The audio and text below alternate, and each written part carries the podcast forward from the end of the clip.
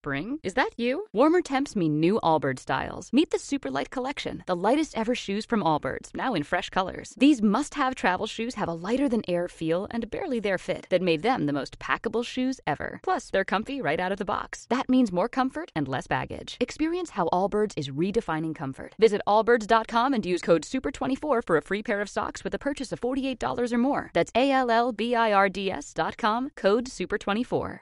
Buenas a todos y todas, bienvenidos una vez más al podcast de Efecto Dorsal, en este caso con otra pequeña charla, con otro café, en este caso café, sobremesa y casi cena, si nos descuidamos, con los hermanos Martínez Ballesteros del podcast Anécdotas del Triatlón y otros deportes de resistencia, donde ya os comenté que me habían entrevistado y es de bien nacido ser agradecido, con lo cual yo les invité al podcast y hoy es el día en el que vamos a hablar desde el punto de vista de triatletas amateurs, como somos los tres, de diferentes aspectos, pues sobre todo a nivel eh, material y cositas varias de entrenamientos indoor, de etcétera, y bueno, como no, anécdotas de triatlón que efectivamente había que hacer cierto homenaje al podcast de los hermanos Ballesteros. Es un programa largo, lo aviso, es el más largo que he hecho hasta ahora. La verdad es que al final, al ser una entrevista a tres, pues obviamente cada respuesta tiene dos, o sea, cada pregunta tiene dos respuestas y eso alarga la cosa. Así que no me quiero dilatar más. Eh, os dejo con la entrevista y el martes ya os seguiré contando qué tal me ha ido el entreno en Logroño, qué sensaciones llevo para la prueba y qué tal me ha ido mi cumpleaños si sobrevivo a él. Sintonía y empezamos.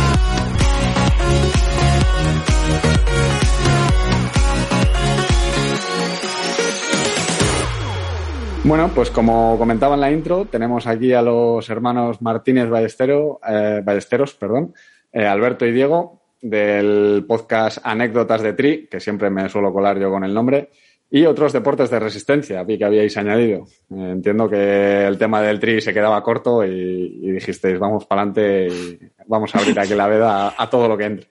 ¿no? Sí, sí. Es, más complejo de lo que parece, porque como es un nombre tan largo, porque el nombre del podcast es Anécdotas de Triatlón y otros deportes de resistencia, pero hay alguna plataforma que no acepta tantos caracteres. Entonces tenemos distintos nombres según donde nos busques. nos gusta jugar al despiste. sí, es, eh, es Evox la que no nos dejó poner el nombre tan largo y creo que es anécdotas de triatlón y deportes de resistencia. Pero por lo que añadimos a coletillas, porque las primeras anécdotas que íbamos a contar estaban relacionadas con maratones. Y bueno, no podemos llamarlo anécdotas de triatlón y empezar a contar aquí cosas de maratones. La gente no nos va a tomar serio, en serio. Sí, eso pasa a, menudo. Yo también empecé como un podcast de tri y digo, joder, me pongo aquí a hablar de trail o de maratón o de... Y al final es lo que, es lo que pasa, que los deportes de resistencia, sobre todo nosotros que somos triatletas, eh, pues al final se nos juntan ahí unos con otros y no, Es muy, difícil separar unos de otros. Al final lo que cuenta es el conjunto. No. Eso, es. Vale, eh, en, el, en, el, último programa hablé de que íbamos a hablar un poquito de material, eh, más que nada por, pues porque yo creo que somos un perfil bastante eh, vamos a decir, eh, comparable con la gente que nos suele escuchar, que es un poco el, deportista amateur, el deportista popular. Y creo que, que más allá de, de, que te venga un pro a hablar de yo tengo este neopreno, pum, el tope de gama, o yo tengo esta bici, eh, 5.000 pavos de bici, pues creo que nosotros tenemos un poco más los pies en la tierra con este tema. Y creo que el material que podamos aportar o, o recomendar a la gente creo que está basado en, en la calidad-precio, en la durabilidad y sobre todo, en el caso de Alberto, creo que me han chivado que tienes un estudio previo de compra bastante intenso y, creo que en eso nos parecemos bastante. Eh, ¿cómo, ¿cómo, sueles hacer a la hora de cuando cambias de material? Sí, la verdad es que yo para esas cosas soy un poco friki. Entre otras cosas, a ver, no, lo, no puedo decir que solo lo haga para material deportivo porque lo hago para cualquier cosa que compre. Y cuando digo cualquier cosa es que no te puedes imaginar la de reviews de planchas que vi cuando compré la última plancha para la ropa. Es decir, a, mí me pueden estas cosas, no puedo evitarlo.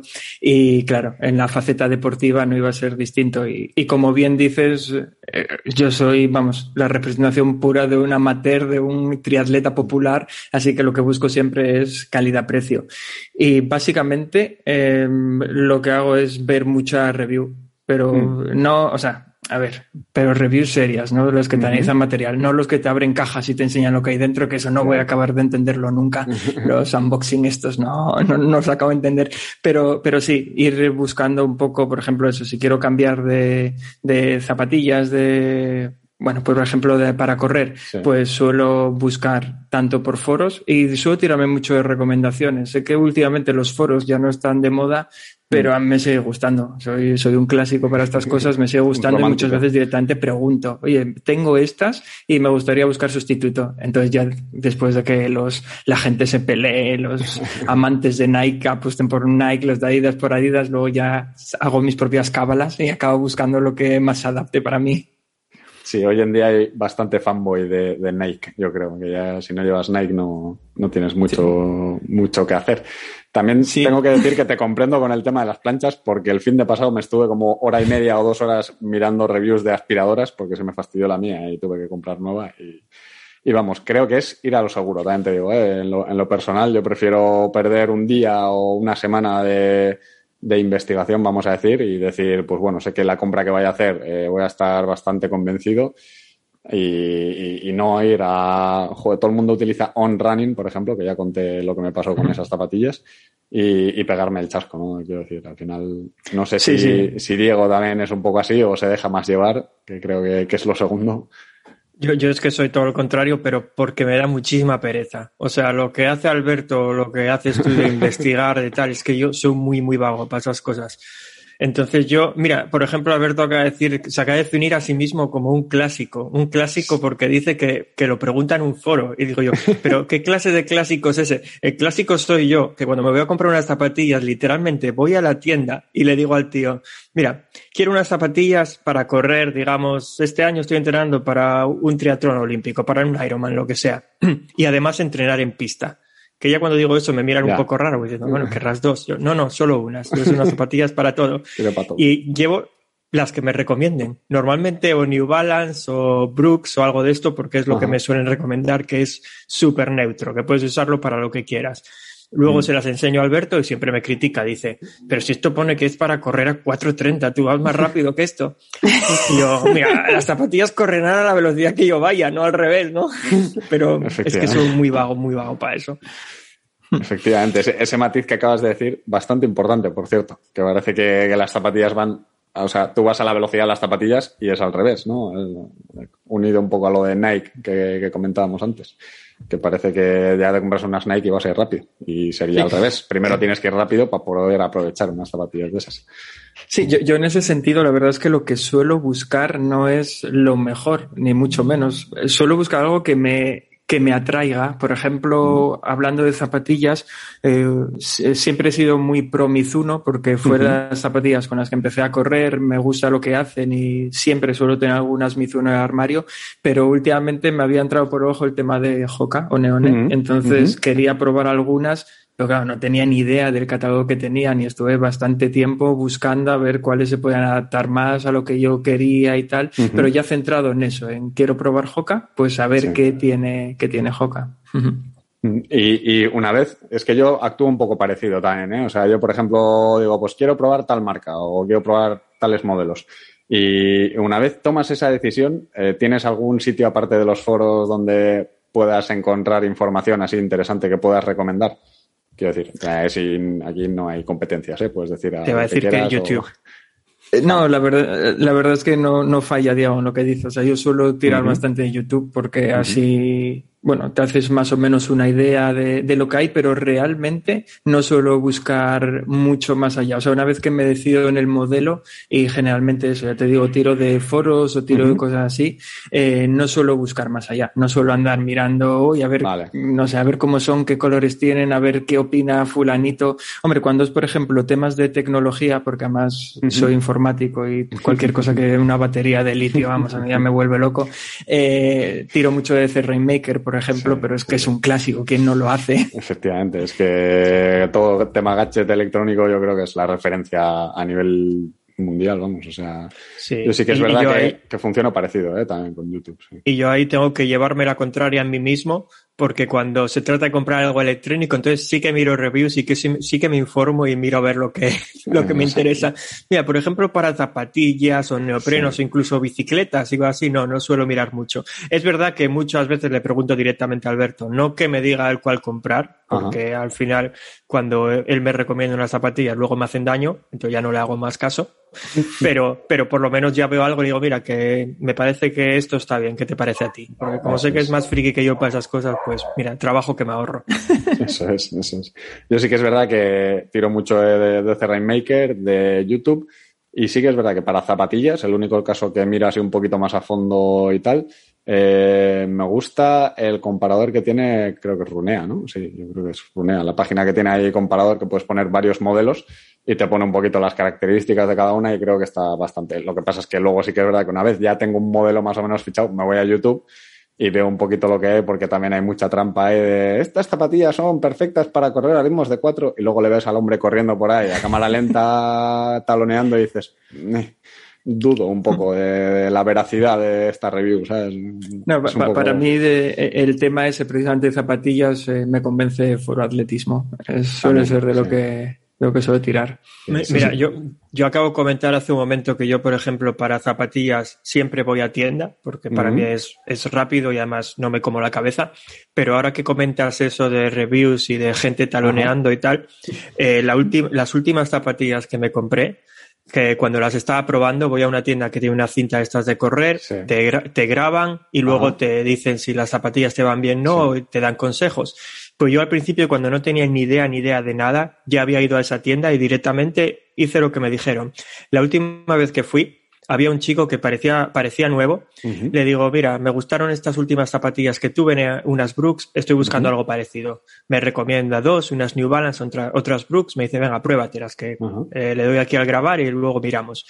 Eh, me graba corriendo, la cinta la pones tú a la velocidad que quieres, yo la tenía como a 4.20 o algo así. y, y después cuando estamos viendo el vídeo me dice él, yo creo que sí, que estas zapatillas te van bien, tu pesada es bastante neutra, bueno, lo típico de si pronas o no y tal. Lo único que te recomendaría es que entras muy de medio pie. Mm. Eh, correr es como caminar, pero más rápido. Que lo que tiene que entrar primero es el talón, porque así amortiguas no sé qué y tal. Y yo, mm. es que de, verdad que estaba con la boca abierta diciendo, no me puedo creer lo que me está diciendo este hombre. no me lo puedo creer. Eso, eso me pasó a mí en un, en un libro, tío. En un libro que estaba yo ahí encantado leyendo en unas vacaciones en, en Italia. Estaba leyendo en un tren de estos y de repente un capítulo entero sobre eso, sobre la pisada, cómo entrabas de talón, hacías todo el recorrido y salías con el flexor del dedo gordo y tal. Y me lo comí entero. Cogí el capítulo ese y dice, raca. O sea, no quiero saber nada de cómo que entrar con el talón, ¿sabes? Digo, ¿qué me estás contando? Estaba encantado hasta este capítulo 7, que lo tengo ahí marcado a fuego. Digo, lo fumé de la Yo tengo que decir que pocas veces he ido a una tienda a comprar zapatillas y cuando digo pocas veces quiero decir ninguna, eh, pero yo nunca he visto una tienda en la que tenga una cinta de correr, eso es muy habitual. Y te graban. Sí, es más habitual de lo, de lo que piensas. A ver, mm. quiero decir que incluso en, en, Gijón sé que hay algunas y amigos nuestros fueron a ellas porque te, te, aconsejan bien. O sea, yo creo que la principal ayuda que te da es decirte si necesitas zapatillas de pronador, supinador, neutro y tal. Que luego al final ya las discusiones van por ahí porque yo ahí ya no me meto, no, mm. no soy ningún experto, pero quien dice que es mejor cagar mm. para eso y trabajar bien en la musculatura en vez de comprarte unas zapatillas para tus defectos. Así que bueno, yo, yo ahí de verdad que ya no me meto, pero hacerlo lo hacen así, así La verdad es que yo tengo que reconocer que no precisamente en temas deportivos, pero últimamente intento ir más a, pues a las tiendas locales que tengo por cerca de casa y tal, porque bueno, con todo esto de la pandemia y tal, pues no sé, por favorecer un poco también el comercio local y demás. Mm. Pero yo siempre fui a comprarlo todo online. Me acaba de sorprender esto que dices de eso, de tener una cinta de correr que te graban y tal, porque yo imagínate si estoy desvinculado de ir a tiendas físicas que la última vez que estuve mirando unas gafas busqué una web que con realidad aumentada me las puso en la cara y yo estaba como un tonto mirando para la pantalla de la cámara del portátil para ver cómo me quedan las gafas. O sea, ese es mi nivel. Es más, es más fácil ir a la tienda, yo creo. ¿eh? bueno. Y seguro que te quedan mejor, porque a mí en un ojo me quedan torcidas aquellas gafas. vale. Eh, bueno, viendo un poco el modus operandi, vamos a hacer un checklist rápido de, material me voy a unir yo también, no, no va a ser esto, ya puestos, pues mato dos pájaros de un tiro. En vez de hacer un podcast en mi programa del material que uso, lo hacemos conjunto, ¿no? Es una ronda rápida de, pues, comentar un poco el material que tenemos cada uno en cuanto a, pues eso, ¿no? Neopreno, zapatillas, etcétera, etcétera, y ver un poco a ver qué similitudes podemos encontrar, ¿no? Yo creo que los tres, eh, pues ya, ya os decía, estamos ahí en, en lo que llamaríamos el grupo gordo de ese, ese, ese, macro grupo de triatleta popular, vamos a dejarlo ahí. Y, creo que pues el, el, material va a ser muy parecido, luego vamos a ver qué similitudes podemos ver, ¿no? Eh, vamos a empezar por la natación, un clásico, neopreno. Eh, yo tengo... Yo, sí, yo también tengo. Sí, yo tengo un, un, un ZUT de hace bastante, de hace bastantes años, el, el Zone 3, creo que es, si no me equivoco, que ya hace tiempo que no se, creo que ya no se fabrica, pero que lo compré en su momento porque yo soy muy mal nadador, y cuando muy mal nadador, digo muy mal nadador, de los que no se agua por suerte, y ese es de los que viene con bastante, bueno, pues por la zona de los muslos, por la zona de tal, viene con más, eh, con más materia para que te ayude a levantar las piernas y luego es flojito por la parte de los hombros que te, que te ayuda, bueno, te ayuda, no, no te perjudica la brazada, que a mí me perjudica un montón porque salgo con dolor de brazos después de nadar siempre, pero eso es por no usarlo, no es por tal. Y, y, estoy contento con la marca, de hecho el próximo que tengo mirado sigue siendo otra vez un ZOT, en este caso es el, bueno, el que había mirado es el Wave 3, pero que creo que también ya no está descatalogado, que ya no está en el catálogo ZOT, pero bueno, lo bueno es que es fácil encontrarlo barato y es como un pasito más allá. Diego. Sí, yo me vas a tener que perdonar porque dijiste que querías que, que esto iba a ser una ronda rápida, pero es que de neoprenos tengo que hablar un poco más. Bueno, y, y hasta de natación, porque Alberto acaba de decir que no se ahoga de casualidad. Yo, bueno, para, para los que no lo sepan, que serán prácticamente todos tus oyentes, eh, desde hace unos años no vivo en España, vivo en Londres, y yo lo que creo es que en España hay mucho nivel de natación, porque yo nado más o menos como Alberto, que quiere decir que nuestro CSS, en, cuando estamos en forma, anda por 1,50, 1,55, que no es ninguna maravilla, y en España eso es como que no sabes nadar, pero aquí estás en la media, que conste, solo por romper una lanza a favor de los españoles. Está, está, bien saberlo, joder. Eh, hay muchas veces que no tenemos referencias de otros países, y, y la verdad es que se nota, ¿eh? Mucha diferencia.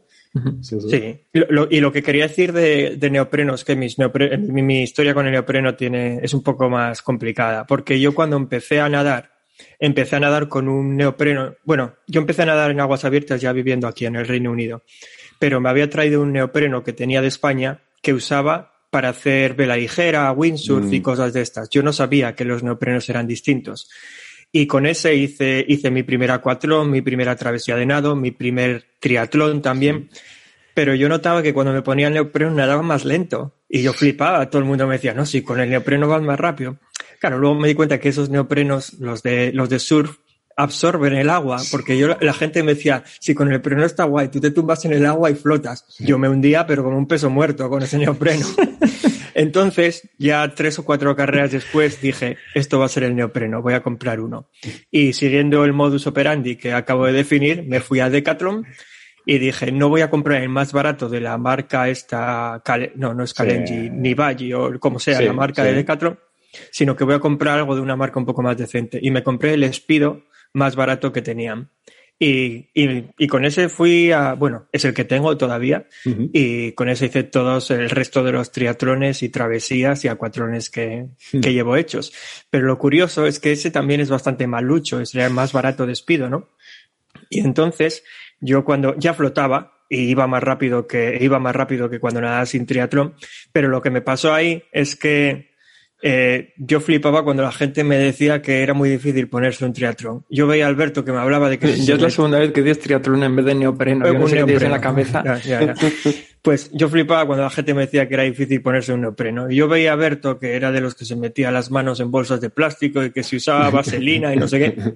Y yo el mío me lo ponía como si fuera un pijama. Subía, bajaba y tal. Y entonces un día de visita en Gijón le dije, a ver, yo es que no entiendo qué problema tenéis con los neoprenos. Si los neoprenos se ponen muy bien. Y entonces me retó a que me pusiera el suyo, un neopreno de verdad. Madre mía, lo mal que lo pasé. Bueno, yo creo que le sudé más ese neopreno intentando ponérmelo de lo que lo podía haber sudado él nunca, nunca en ninguna prueba. Y no, ahí me di cuenta de que es verdad, claro, el mío es malucho, que me vale de sobra, ¿eh? quiero decir, me, ayuda bastante en la natación comparado con nadar sin él, así que hoy por hoy ni, siquiera me planteo comprar otro. Solo una vez nadé con un neopreno de verdad, que de hecho me lo dejó Alberto, era de, su mujer, y, y, sí que se nota la diferencia, es verdad que uno verdad nada es un poco más rápido, pero es que estamos hablando de, yo qué sé, igual 20 segundos o así, o sí, más o menos 20, 30 segundos en un media distancia. Yo por eso no me gasto el dinero. Para eso me quedo con el que tengo. Sí, a ver, eh, la verdad es que se nota, ¿eh? se nota diferencia con un neopreno. Yo antes tenía el, el, TRN de Orca, que es el más basiquillo, que costaba creo que 100, 120 en Wiggle, creo que me lo cogí. y, y pues hombre, te salva, te quita del frío y tal, y es muy elástico pero joder, luego cambia uno de verdad, que es, eh, probé primero el, el ZUT, el 5, el 5.0 creo que es, que era de mi hermano, y ostras, una diferencia que dije, yo quiero esto, Yo, sí que es verdad que me defiendo bastante en la natación y dije, ostras, es que con esto puedes dar un saltito, ¿sabes? Y, luego ya me cogí un Exterra, un Vector Pro, que es el segundo más alto, digamos, que es muy similar al, Zoom, al ZUT este 5.0, y la verdad es que estoy encantado. Ahora ya lo tengo desguazado porque yo no me pongo bolsas de plástico para metérmelo ni nada. Eh, le tengo poco cariño, aunque le tenga mucho cariño, y tiene rajas por todos lados, tengo que, pegarle un repaso. Pero, pero la verdad es que llevo ya cuatro o cinco años con él y, y encantado. Y lo que dices, cuesta quitar y poner, porque las piernas son de 5 milímetros y eso es gordo como el solo pero, pero se, nota, se nota muchísimo la diferencia de un neopreno de verdad, digamos, para nadar, a uno de vela o de estos de, de surf. No, no, esos no valen. Eso ya te digo yo que no valen. yo una vez fui a Londres a hacer una natación nocturna con mi hermano y me dio ese neopreno de vela y yo cuando me tiré al agua pensé que me tenían que rescatar del fondo. O sea, es, como vestirte con una esponja gigante, te tiras al agua, absorbe todo el agua y tú pesas 20 kilos más. Pues eso es el neopreno de vela que tenía él. ese día le metí una paliza le, saqué una vuelta por lo menos. Vale, seguimos, seguimos con la ronda. A ver, esto yo creo que va a ser fácil, gafas de natación. Yo creo que aquí vamos a ir todos a lo mismo. Pues eh, yo tengo las Top Predator desde hace un montón de tiempo porque vi que eran las favoritas de los triatletas y no le di más vueltas. Pero hace, y son las que sigo usando para competir, pero eh, cambié hace poco las de las que usaba en piscina y probablemente las use también para competir, pero voy a dejaros a vosotros dos que digáis, porque ahora mismo no me acuerdo cuáles son las nuevas que tengo, así que ya se me vendrá a la cabeza. No, pues yo, yo usaba, yo usaba las Predator hasta que se me rompió el puente, el puente de la nariz. Y entonces me compré, me compré dos pares. Eh, unas son unas, eh, no me acuerdo, no me acuerdo de la marca de ninguna de las dos, digo la verdad. Lo, lo, puedo mirar en, eh, lo puedo mirar en un momento. Pero me compré, de hecho, fui a, fui a una web que la que comparaban Ahí sí, mira, ahí las miré, porque yo por las gafas todas me daban problemas. Entonces fui a una web en la que comparaban y te decían cuáles eran las mejores gafas, las mejores gafas de natación para aguas abiertas, cuáles para piscina. Y me pillé esas, unas para aguas abiertas y otras para piscina. pero, pero ahora mismo no me acuerdo de, cuáles son, aunque lo puedo mirar en un momentillo. Yo, ya me acuerdo cuáles son, que además me parecen muy recomendables. Las que pillé ahora son las Hu Altair que, que, además vienen con cristales intercambiables. Ah, puedes cambiar lo que es el cristal y tienes, bueno, pues depende si me parece que uno es polarizado, otro claro para la piscina, otro para el sol y tal. Me parecen comodísimas, aunque me dejan unas marcas horribles en la cara. Es decir, no me aprietan, no tengo la sensación de que me aprieten, pero bueno, voy a nadar con ellas y estoy todo el día ya con unas marcas terribles mm. y, y no, no, me parece muy recomendable. Son algo más caras que las Predator, creo que pagué por ellas cerca de 50 euros 40 y bastante, pero bueno, muy buen resultado. Mm. No, yo soy de los que sigue usando ¿eh? las Zox Predator clásicas y he tenido, yo creo, igual seis pares ya o así, porque sí que antes usaba unas de estas pequeñajas, digamos, y no me acuerdo si eran unas arena o algo de esto, y me pasaba que al principio cuando nadaba poco, pues bien, pero cuando hacía mil metros seguidos o así en la piscina, no enfocaba, o sea, veía virojo, se me, se me clavaban ahí en, el, en la cuenca o algo, tengo la cuenca muy grande o algo, se me metían dentro y salía y no veía ni a cinco metros, empezaba a ver borroso y dije, esto no puede ser muy bueno. Pero, ya desde ¿cómo, Eh, ¿Cómo sigues encontrando las clásicas, las Zoc Predator, las antiguas? Porque es que a mí el modelo nuevo ya no me va igual de bien, me parece hasta incómodo. No, yo busco siempre el, clásico, el que digamos que la goma es eh, como un cordón de goma hasta, hasta la propia gafa. pues yo creo que las últimas las he encontrado por Amazon. Así sí que es verdad que cuesta, ¿eh? y, las de espejo que antes había ya no las he encontrado la última vez. Pero las que no me gustan son las flex, estas que tienen lo que es el regulador en la propia. Esas sí, no... Me eh, compré unas y se me cascaron. Eso. A mí el modelo nuevo ya no es que se me cascaran, es que lo tengo casi sin estrenar porque me entró un montón de agua. Porque de hecho, cuando antes de comprar las Hub mi idea era comprar esas, pero no, no me, no, me dio un buen resultado. No funcionó. Mira, pues pues ya tengo, ya tengo localizadas las mías, o las puedo decir. Unas son las que uso para aguas abiertas, son de estas que, que tú comentas, Pablo, son las Arena Cobra Ultra, que son de estas que son pequeñitas, que se meten mucho por el ojo. A mí, a mí me parecen muy cómodas, muy, muy cómodas. A mí nunca me dieron ningún problema, pero tienen, esas tienen el cristal muy tintado, así que como el día esté un poco oscuro, no las uso, uso directamente las de piscina. Y las que tengo en piscina son unas Aquasphere Cayenne que yo nunca había oído hablar de ellas, me las encontré en esa lista y es que son comodísimas. De hecho, recuerdo una vez que se las probó Alberto y me lo dijo, me dijo, sí, pero vaya cómodas que son estas gafas. Y es cierto, es que no te enteras de que las tienes puestas, son súper cómodas. Esas ya no son de las que se te meten por el ojo, ¿eh? son de las más, de las, normales. Sí, yo creo que eso es una, la forma del propio cráneo de cada uno que, bueno, que al final se te adapta una gafa u otra. Yo con las pequeñas no, no soy capaz de, de nadar. Bicicleta principal. Espera, un momento, que yo no, no acabé con la piscina. Ah, Tengo que decir que, que, llevo un gorro con la bandera de Asturias, porque como estoy fuera, pues me mola saber eh. que de vez en cuando me reconozcan. Representando, importante el gorro. Yo tengo la suerte de que ya últimamente voy a la piscina sin gorro y yo no sé si es por incomodidad o algo, nadie me dice nada, así que de momento sé que me ahorro. Pero cuando llevo, cuando llevo aguas abiertas o lo que sea, que tengo que proteger un poco más el frío, uso el de pues primer tri de Vitoria que hice. Pues el otro día estaba nadando yo en la piscina a la que voy y había en, en la calle de lado un chico de estos que también se peina con bayeta. Y Y, el, socorrista le llamó la atención y le hizo ir a De hecho, no tenía gorro y le prestaron uno. A ver, yo lo llevo, eh, por si acaso. Digo, yo estoy esperando el día al que alguien me diga, en plan de, te tienes que poner gorro. hombre, si tengo más pelos en los brazos. que vale, eh, bicicleta principal.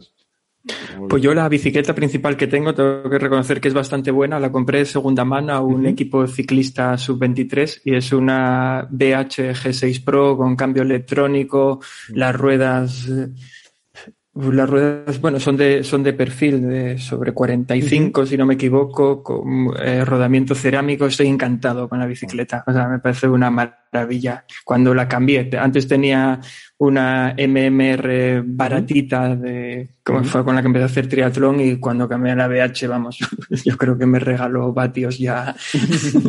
y, no, de segunda mano me salió muy bien de precio, la verdad. No, no tengo ninguna queja. Ya verás, ya verás cuando se te empiecen a romper todas las piezas que te salieron tan baratitas, como ya no van a ser tan baratitas. sí, es que ya me pasó, porque tuve que cambiar los rodamientos a las ruedas cuando me dijeron el precio de los cerámicos que le puse unos normales y volví a la tienda diciendo, oye, mira que ver que esto es una historia real, ¿eh? Volví a la tienda y le dije, oye, no sé qué le pasa a la bici que me va frenada. Y el tío empezó ahí y dice, no va frenada, va bien. Y, pues nada, claro, como siempre era el mismo camino el que hacía, que era de casa, taller, taller, casa, que está lo de la oficina también, pues lo notaba muchísimo, que iba mucho más frenada. Ahora ya no lo noto, pero el día que se lo mm. cambié, vamos, pensé hasta en vender las ruedas, dije, yo no las quiero, son unas Vision no sé qué, las que tengo. A mí me ha pasado parecido, pero al revés, ¿eh? luego, luego lo comentamos. Eh, Diego, bici. Pues yo la, la bici principal, la, de ruta que tengo es una, es una, sí, es esa, es una Orbea, una Orbea Orca que es una bici muy escaladora. O sea, mm. quiero decir que ya no se ve, gente no suele comprar este tipo de bici para hacer triatrones, pero, pero es que a mí me encanta, me pues encanta el subir puertos y demás. Que por aquí no hay muchos, pero siempre que salgo intento ir a subir algo y, y me compré esta simplemente porque es el tipo de bici que me gusta. Ahí sí que mm. no pensé ni en rendimiento ni en nada. Es que no sé, yo creo que la bici es algo que de verdad te tiene que gustar y a mí este tipo de bici me encanta. Sí, son dos modelos clásicos, que además los dos son de aquí, Orbea y BH. Y, la verdad es que que los dos tienen muy buenas, muy buenas recomendaciones de la gente, vamos. O sea, yo para esto sí que soy un poco más raro, tengo bicis un poco más raras, pero bueno, la cabra que uso, que es mi bici principal, porque la de ruta ya la quité directamente, pues es una, una Stevens, que es alemana, es una Stevens Chrono del 2013 o por ahí, y, con ella sigo desde, desde entonces. la cogí también de segunda mano a un chico de una tienda de aquí y con poco uso y desde entonces, vamos, o sea, creo que es la, la compra más rentabilizada que tengo ahora mismo.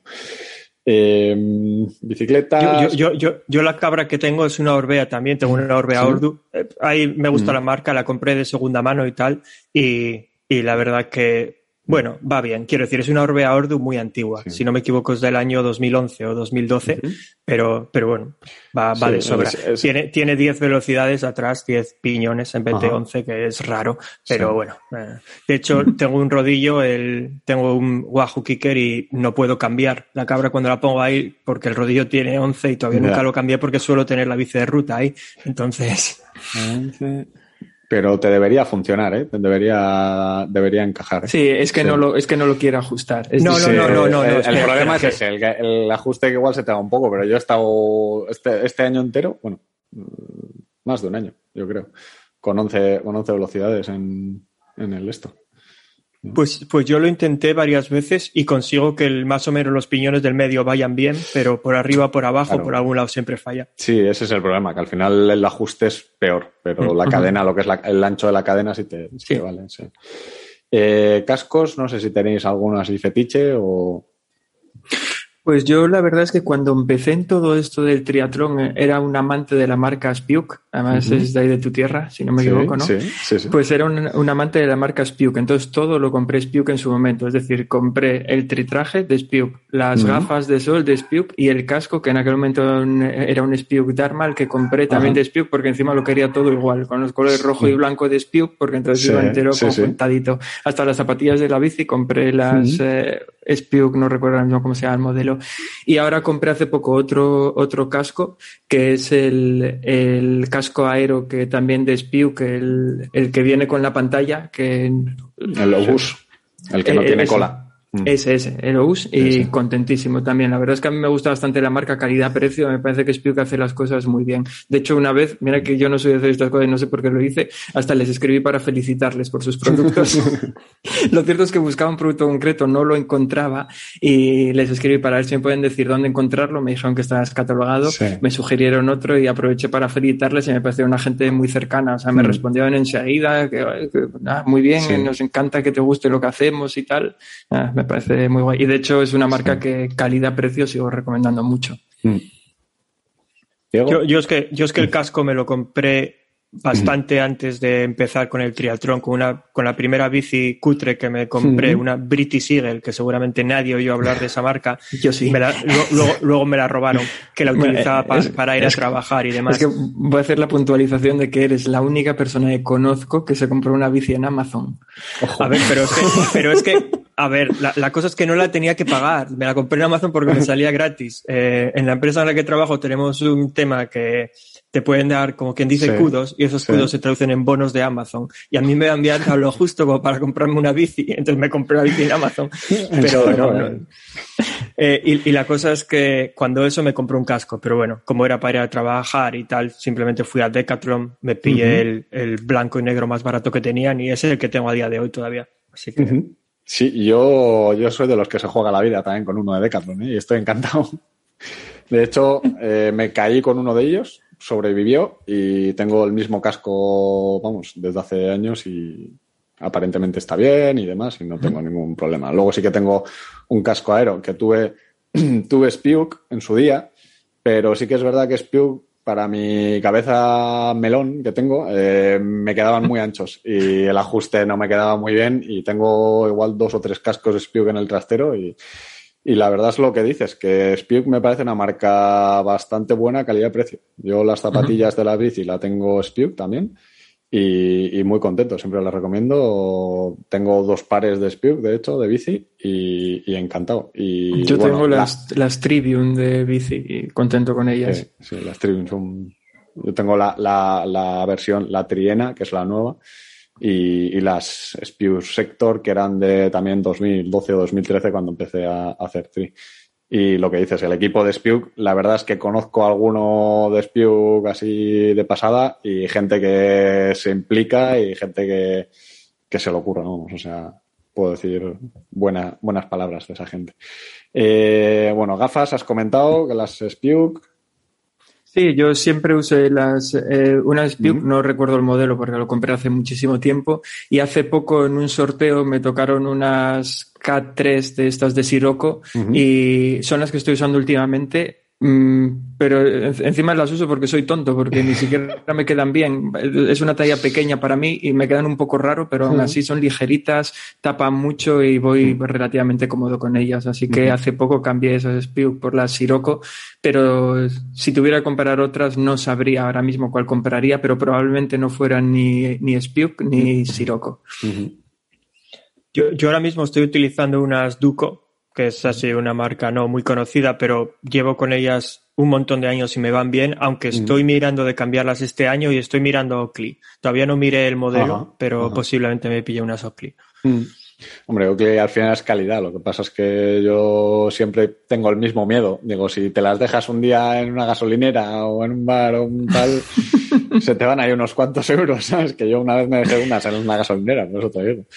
Eh, yo, es que, yo es que no me lo habría planteado si no fuera porque me, me regalaron una vez unas y, y, fueron las gafas más cómodas que tuve nunca. Las perdí, luego un accidente, no, no eran deportivas, eran gafas de, normal. de, normal. Y luego las perdí en un accidente absurdo que tuve en un viaje y, y ya desde entonces, no sé, me apetece tener otra Oakley porque es que me encantaban aquellas gafas. O sea, entiendo que el accidente absurdo es en el que yo estoy pensando. No sabía que habías perdido unas gafas ahí, pero es el colofón que faltaba para ese viaje. Sí, bueno, fue un accidente absurdo en el que choqué con una boca de incendio en Estados Unidos. Choqué mientras caminaba, ¿eh? ni, corría, ni bici, iba caminando y choqué con ella. Pero bueno, mm, una historia para otro día.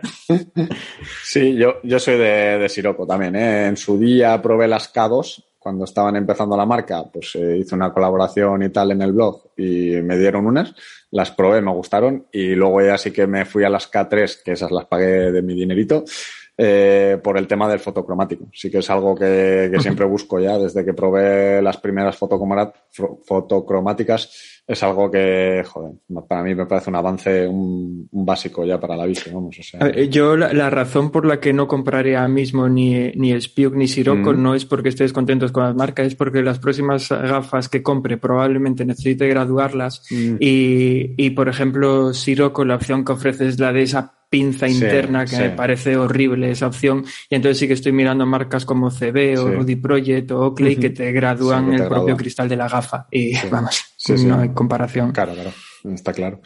Eh, zapatillas de bici hemos comentado. Diego, creo que tú nos has dicho que usas. Sí, yo, yo tengo una Shimano que me regaló mi pareja después de que se las recomendara a Alberto, así que Alberto igual sabe el modelo porque yo no. Yo solo abrí la caja y me las puse, no, sé qué modelo son. No, no, recuerdo hace ya un par de años. Sí. Fíjate tú haberte preparado esto. Era la, sorpresa, joder. Es las TR5 o algunas de estas, imagino, TR, si son de Tri. sí, son, son de Tri, pero eso, no, no sé exactamente el modelo. Zapatillas de correr, aquí creo que vamos a tener cosas en común. Sí, zapatillas de correr, yo lo que decía antes, soy un bastante enamorado de Mizuno, siempre me gustó Mizuno y sobre todo las Itogami, que vamos, mm. eran las zapatillas que me, que me encantaron siempre por lo versátiles y porque valían para todo cuando tuve que cambiar las, las Itogami, busqué alternativa y en Mizuno no lo encontré, pero compré unas voladoras de Mizuno. En concreto las, las Emperor 3, pero son de las voladoras clásicas, no es de estas voladoras de ahora de placa de carbono y que parecen zapatófonos, sino de las que vas en contacto con el suelo sintiendo hasta las piedras y muy ligeras y me encanta, pero me encanta para hacer entrenamientos de series o un 5K, un 10K como mucho, pero creo que me achacan mucho los pies como para hacer más. Y entonces como complemento tenemos unas Hoka o Neone, las Rincón, que son muy, muy versátiles. Sí que las compararía un poco a las Itogami si no fuera porque no duran tanto, porque a las Itogami les metí como 1200 kilómetros y en estas llevar unos 300 y pico y ya están a medio gas, pero tengo el modelo antiguo, ¿eh? el primero, no probé el segundo, pero muy, muy recomendable. Son acolchadas, no cansan casi nada los pies y, mm. y va, es que es justo el otro extremo de las, de las Emperor, la verdad. Sí, pues yo, yo, yo, tengo las, las Emperor 3 que de hecho me las regaló Alberto y me encantan. Son las que uso cuando, bueno, usaba hace ya un año y medio que no voy a la pista desde que empezó el COVID, pero espero volver a ir en algún momento de este año. Son las que uso para esos entrenamientos rápidos de pista. Y luego tengo las que me recomendaron en la tienda, que fue unas Brooks Ghost, que son las que uso para eso, para tiradas largas y, y eso, básicamente casi todos los, la mayor parte de los entrenamientos que hago que no son así de velocidad. De hecho, mira, por una cosa que sí me preparé, para que, para que luego os metáis conmigo. Eh, como sabía que íbamos a hablar de zapatillas, yo creía que las Brooks estas estaban casi nuevas porque me las compré muy poco antes del confinamiento y dije, bueno, tanto no corrí y me puse a mirarlo hoy y tienen ya 1250 kilómetros, así que de casi nuevas nada. Que aguantan. Pero pues sí, sí, aguantan, aguantan mucho. Ah, y, se, te olvidó decir que tú también tuviste las Rincón, las de Joca, pero luego me las revendió a mí porque le, hacían daño. Y mira que, bueno, no lo hemos comentado porque lo cierto es que casi no nos hemos presentado, pero Diego y yo somos gemelos. Y, y sus pies son iguales que los míos, pero a mí no me hacen daño, me vienen de lujo y él las usó y al poco tiempo nada, le salían ampollas por todos lados, se las acabé recomprando yo. De hecho, me, las, me las vendía a un precio carísimo porque luego la semana siguiente estaban más baratas en tienda, pero bueno. Yo con todos los respetos a los amigos de Joca o Neone, siempre digo que las Rincon me parecían comodísimas, pero que no valían para correr. O sea, mientras no te movieras, eran perfectas, pero cuando empezabas a correr, Empezaron las pegas. Eso me pasó con las, con las SON también a mí, que las uso de hecho para el día a día, pero que para correr mucha pega. Yo soy de, de Mizuno también y todavía tengo unas Hitogami por ahí que uso para ocasiones especiales, muy especiales. Y de normal ya siempre con la Rider, que para mí es el modelo todoterreno, o sea, para correr rápido, para correr lento, para correr largo, para correr incluso por pistas si no es muy técnico, como en el, en el duatlón de Zuya que hicimos hace poco, que tenías algún sendero y así, también se defienden, agarran en todos lados y, y me parece bastante ligera para la, para la zapatilla que es. O sea, creo que vale para todo.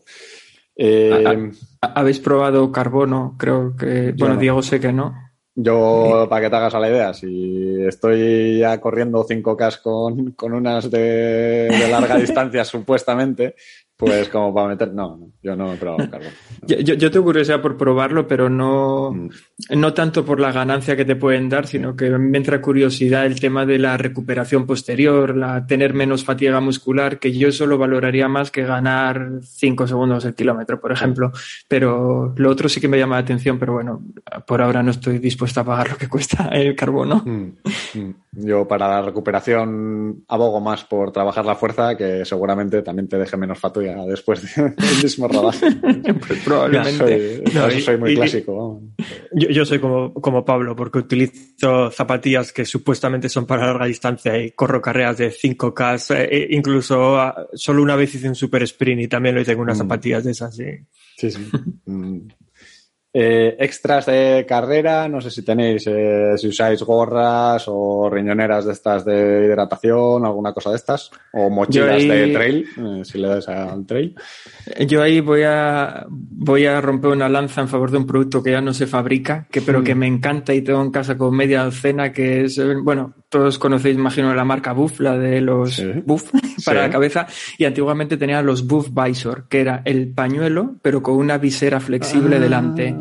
Ahora no, ahora solo tiene una especie de gorras de tela medio flexibles también, pero antes tenía el pañuelo con visera. Sí, me acuerdo.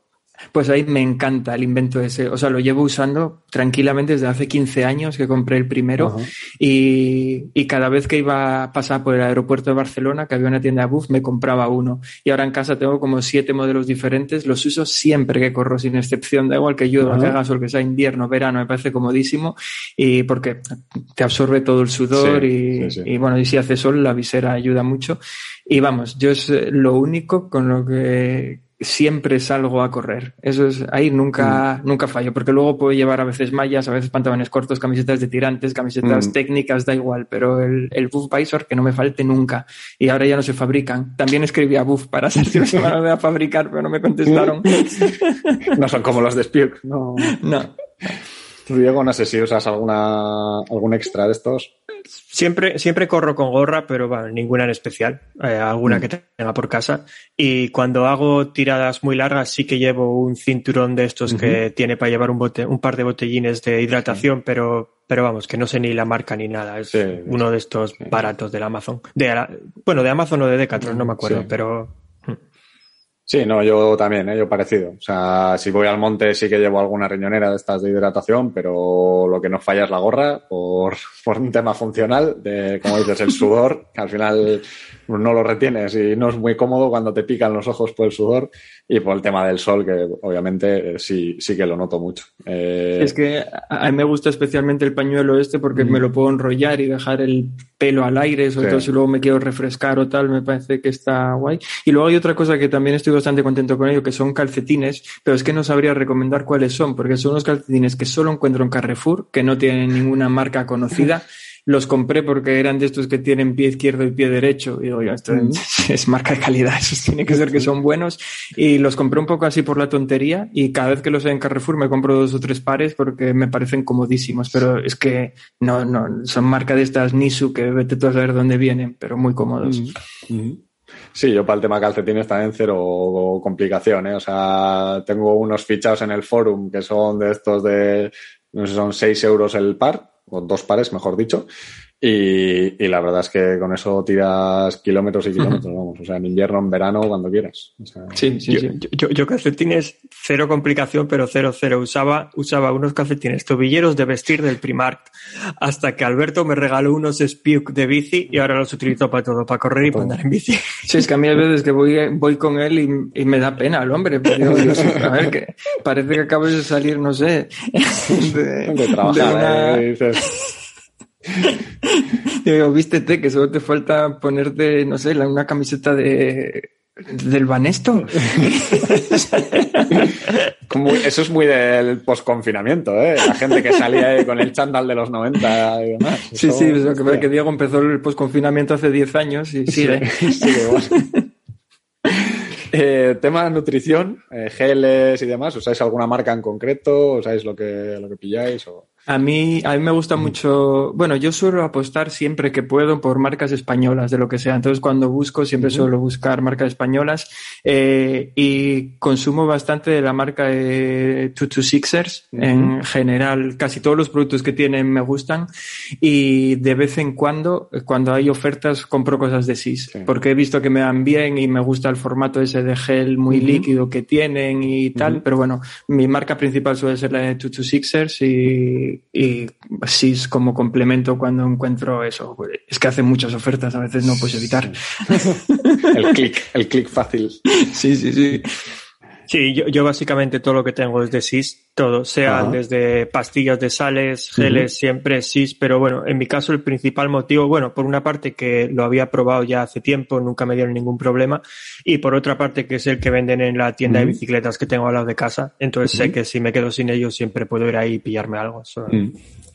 Sí, yo en este caso no soy nada, bueno, no soy marquista, quiero decir, no solo funciono con una marca, sino que tengo varias ahí fichadas, cada una para una cosa. Por ejemplo, las, las pastillas de sal sí que uso las de 226, como decimos aquí los del pueblo. Eh, los geles, eh, me gustan unos de High Five, que son como los que decís, que vienen ya mezclados ahí con agua y tal, que suelo llevar siempre de por si acaso, por si te entra un pajarón y no, no, no llegas al siguiente avituallamiento. Y sí que los hidratos los suelo beber en, en líquido con Tailwind, que, que, lo probé hace años y, y, no me ha fallado desde entonces. Está, está de lujo, tiene los hidratos justos, las sales justas y, y la verdad es que es súper cómodo para llevar y para todo, ¿no? Te lo vas bebiendo en la bici y, y no tienes que andar pensando cada cuánto bebes y demás. Yo últimamente me ha dado por probar también algo de Crown, de Crown Sport Nutrition, y más que nada por el apoyo que, que ves que dan a, bueno, pues a pequeños creadores de contenido, gente que está por ahí molestándose, haciendo sus cosas y tal, pues eh, he comprado algo alguna vez de ellos en plan, bueno, pues por hacer un favor tanto al que hace el contenido como al a tal y la verdad es que no están mal sus productos, o sea, no destaco nada en especial, pero no están mal y no es caro. Podría contar alguna anécdota sobre Crown, pero, pero no quiero poner en un compromiso a, a nadie. A nadie patrocinado por esta marca y que luego no la puede usar. Es que si, es anécdota, entonces tienes que venir a nuestro podcast. Ah, lo, guardamos Pero sí, son confesiones en, privado de algún patrocinado por eh, bueno, vamos al tema cacharrillos. Eh, cinta, bueno, GPS y cinta pulsómetro. Que... Yo, ahí soy muy, esto es muy sencillo porque todos mis cacharros son de Garmin, ciclo computador. Bueno, eh, ya tiene tiempo porque tengo un 810, pero me sigue yendo muy bien. Eh, el reloj, tuve mucho tiempo un Fenix 3 y ahora me he vuelto al 920 XT, o sea, otro clásico. Y, la cinta, de, tengo la, la Garmin, la eh, la eh, RAN, sí, la RAN, la que mide también las métricas así un poco tal, pero de las antiguas, vamos. Bueno, antiguas no porque sigue vendiendo, pero me refiero que no es de estas que son solo una pieza, ni la tri, ni la suya. La, que es negra con el dibujito de esa, tío corriendo, sí. sí, y es que toda mi vida deportiva está en Garmin, cambiar me cuesta demasiado.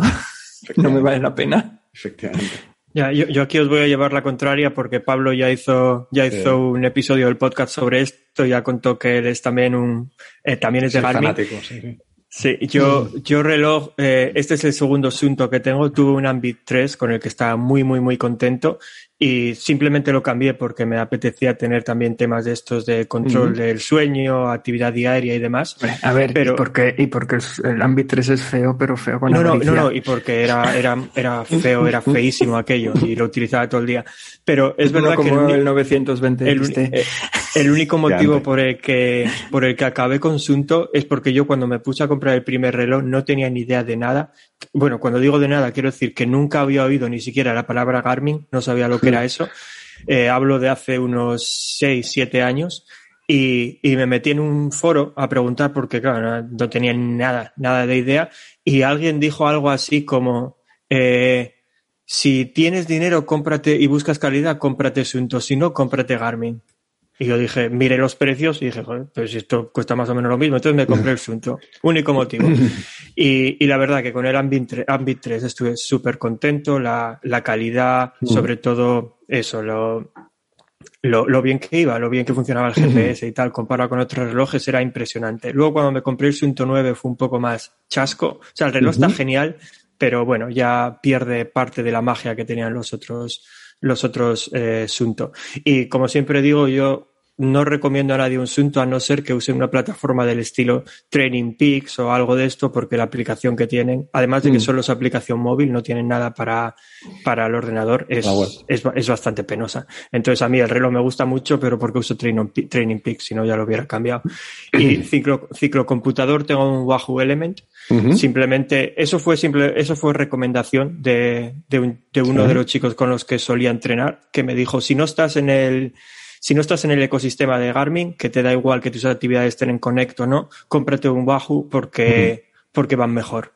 Eso me dijo él. Dicen, van mejor, la pantalla se ve mejor y tal, así que fue lo que me pillé. Y en cuanto a, y en cuanto a pulsómetro, la banda, tengo la de, la de Sunto, pero estoy muy, muy descontento con, con ella. Va fatal. Así que ahora estoy mirando de pillarme la de, la de Wahoo, la Tinker esta. Y porque con Wahoo la verdad es que es una marca con la que estoy muy contento. Así que nunca nada me dio problemas. Tengo desde el, desde el velocímetro, tengo el kicker, tengo el element y, y todo me fue siempre muy bien. Así que estoy pensando en pillarme la de Wahoo. Sí, a ver, Wahoo es, es, marca de calidad al final, es lo que dices. Sí.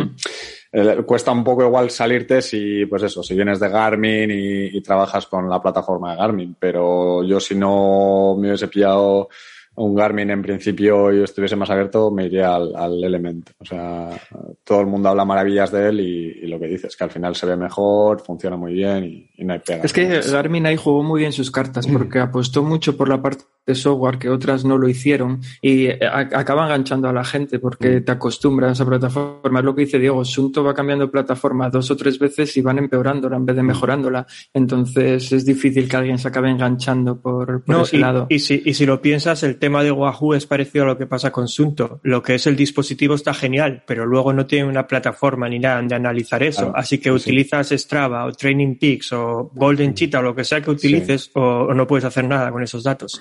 Claro, sí, sí, tal cual, tal cual, sí, sí. Eh, Bueno, aquí hay parte respondida, pero ya por aquello de meternos en materia indoor, eh, rodillo, eh, yo, rodillo, la verdad es que fue algo que me pensé mucho en su momento. El primer rodillo que tuve fue un Becul Pro, el Becul el Pro, y estaba contento con él, pero era muy basiquillo, a pesar de llevar el Pro en el apellido, era muy basiquillo.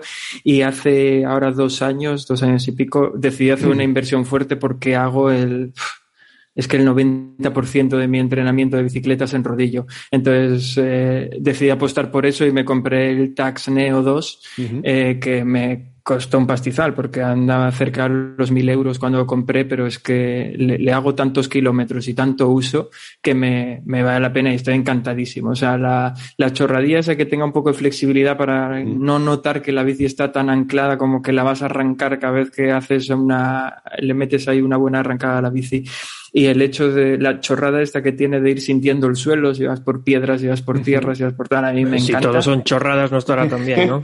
no, no, claro, pero es que son una aliciente. Todo suma, todo suma. ¿eh? Claro, es que es verdad, son chorradas que como si lo miras como material de entrenamiento no te aporta nada, pero como disfrute, pues al final es lo que mm. Bueno, es que es lo mismo que hace Wahoo con los tinglaos que monta para subirte la bici y bajarte los ventiladores y demás. Es que no, es que eso te vaya a mejorar entrenamiento, es que te da mejores sensaciones. Y a mí es lo que pasa con Taxi. Encima luego la compra Garmin, bueno, ya es que blanco y en botella.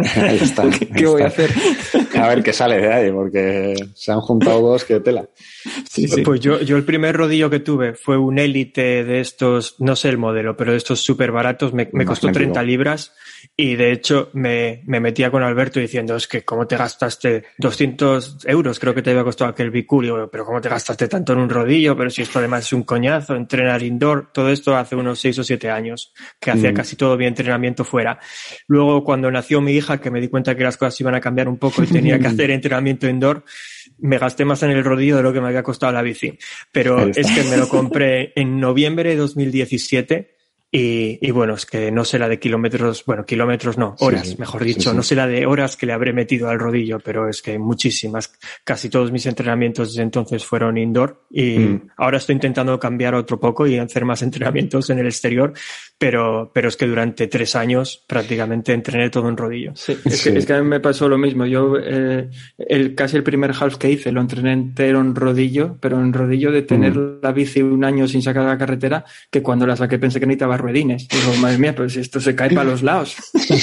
¿Cómo puede ser? Sí, me tengo que sujetar y la Sí, yo, yo parecido, ¿eh? yo soy muy de indoor, tanto en la cinta como en la bici, y yo creo que es que tengo hasta el vídeo subido en YouTube de cuando me lo compré, decir, pero qué poco suena esto, de cuando me cogí el Elite de tracción directa, que es un Turbo Muin, que ya ni se fabrica, y me lo cogí yo creo en 2015 o por ahí, y la mejor compra, vamos, que, he hecho yo que, bueno, iba a decir que hago rodillo a veces a las 6 de la mañana, pero eso ya es lo habitual y ahora hago rodillo a veces a las cuatro y media de la mañana.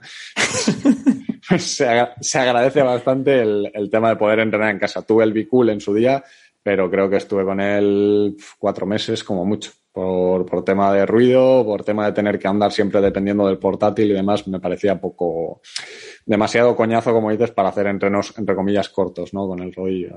Y, me tiré al tracción directa, vamos. Hombre, yo la parte de portátil no me la quito porque uso el Tax pero con Swift. O sea, sí, yo, yo, a día de hoy también, pero han pasado muchos años de, de rodillo soviético mirando una pared. O sea, pues ya eso es más duro. Yo así estuve mucho tiempo también, ¿eh? Cuando hubo un, año entero que tenía el Bicool de aquella y no pagué Bicool porque el rodillo funcionaba igual. Tú lo ponías ahí la bici y no te hacía falta nada, simplemente con los cambios y aquello era muy duro. No, yo, yo, yo, tiro mucho de Swift, pero es verdad que durante más de un año utilicé Trainer Road, que al final es mirar para, un, para una gráfica, no tienes otra cosa. Y ahora la, la, gente con la que entreno tienen sesiones de estas por Zoom o bueno, por vídeo por internet y bueno, ahí es más como tipo clase de spinning y entonces yo lo que hago es la controlo simplemente con el Wahoo Element. Bueno, es lo bueno de que tanto el Kicker como el, como el Element sean de Wahoo, que se llaman muy bien. Entonces, para no, eso, para simplificar las cosas, controlo la potencia con eso y, y la verdad que genial. Yo, bueno, yo creo que cualquiera que compre un rodillo de más o menos calidad va a estar contentísimo con él. Yo si fuera hoy en día, posiblemente no me compraría el Wahoo Kicker este, me compraría el Kicker Core, que es más barato y hace lo mismo, pero es que, bueno, lo mismo prácticamente, pero es que cuando me lo compré no existía. Quiero decir, el Core todavía no había salido. Y hablando del tema indoor, no sé si tiráis de cinta también o, o la cinta no la soportáis, no es como el rodillo. Yo, a ver, yo aquí el problema es que suelo entrenar siempre muy temprano. Eh, también por cuando fui padre me tocó cambiar horarios y suelo salir siempre a entrenar sobre las seis y media de la mañana o así y no tengo cinta en casa. Entonces el gimnasio me abre a las siete, así que cuando llueve mucho, y bueno, que en Gijón tampoco es tan raro, cuando llueve mucho a veces me espero y voy al gimnasio y hago cinta allí, pero si no salgo a correr, llueva o alga sol por, la, por la calle. Pero sí que hago mucho indoor la piscina claro, dices, uy, ya está, este, mira, qué, chiste fácil. Es que no es chiste fácil porque soy triatleta y debería nadar en aguas abiertas y vivo a cinco minutos caminando de la playa. Y aún así, voy siempre a la piscina y solo hago triatlones en la playa y travesías a nado que me suele apuntar a tres o cuatro al año y es para darme una paliza, pero es verdad. es entrenamiento específico de travesía, que no Sí, sí. Pues yo, yo, yo la cinta, a ver, yo, yo ahí soy como Alberto y creo que, bueno, posiblemente los vascos también, pero es que los asturianos tenemos en los genes lo de que nos da igual que llueva que no, porque salimos a correr o a lo que sea. Entonces yo entreno bastante, bueno, este último año y pico no por lo mismo, porque por culpa del confinamiento está, estuvieron los gimnasios prácticamente cerrados todo el año, pero yo cuando entreno en cinta no es ni porque llueva ni porque haga frío, simplemente porque hay sesiones que me gusta hacerlas en, en, cinta, algunas sesiones de intervalos y demás que no sé por qué, pero bueno, me gusta, me gusta simplemente el tenerlo ahí todo controlado, que simplemente me tengo que concentrar en correr, el ritmo me lo va a dar la cinta y para descansar normalmente abro las piernas, no, no, no, no paro ni, ni, la cinta, ni, le reduzco el ritmo, ni nada. Y ese tipo de entrenamientos me encantan. Entonces, bueno, que no tengo cinta, pero sí que, sí que la utilizo bastante. Pero no cuando, cuando fuimos a, hace un par de años, fuimos Diego y yo a Chicago a correr allí en la maratón. ya sé lo que vas a contar, sí. Eh, estuvimos en un hotel entrenando y yo corro muy poco en cinta por eso, porque me da pereza ir al gimnasio. Entonces, igual corro tres, cuatro veces al año en cinta. Y, y, allí estábamos en un hotel y fuimos a entrenar algo en cinta. Y Diego quería hacer series de no sé cuánto y me colocó la cinta, yo aquella cosa la veía moverse muy rápido y me intentó explicar esa virguería que hace él de cómo tengo que saltar para, para separarme de la cinta. sencillísimo. a mí aquello me parecía propio del Circo del Sol. Y me decía él, venga, hazlo así. Bueno, yo es que parecía, parecía un cagón, pero, pero me daba pánico. Decía, pero voy a, voy a reventarme contra la pared y van a tener que venir aquí a recoger mis sesos de atrás.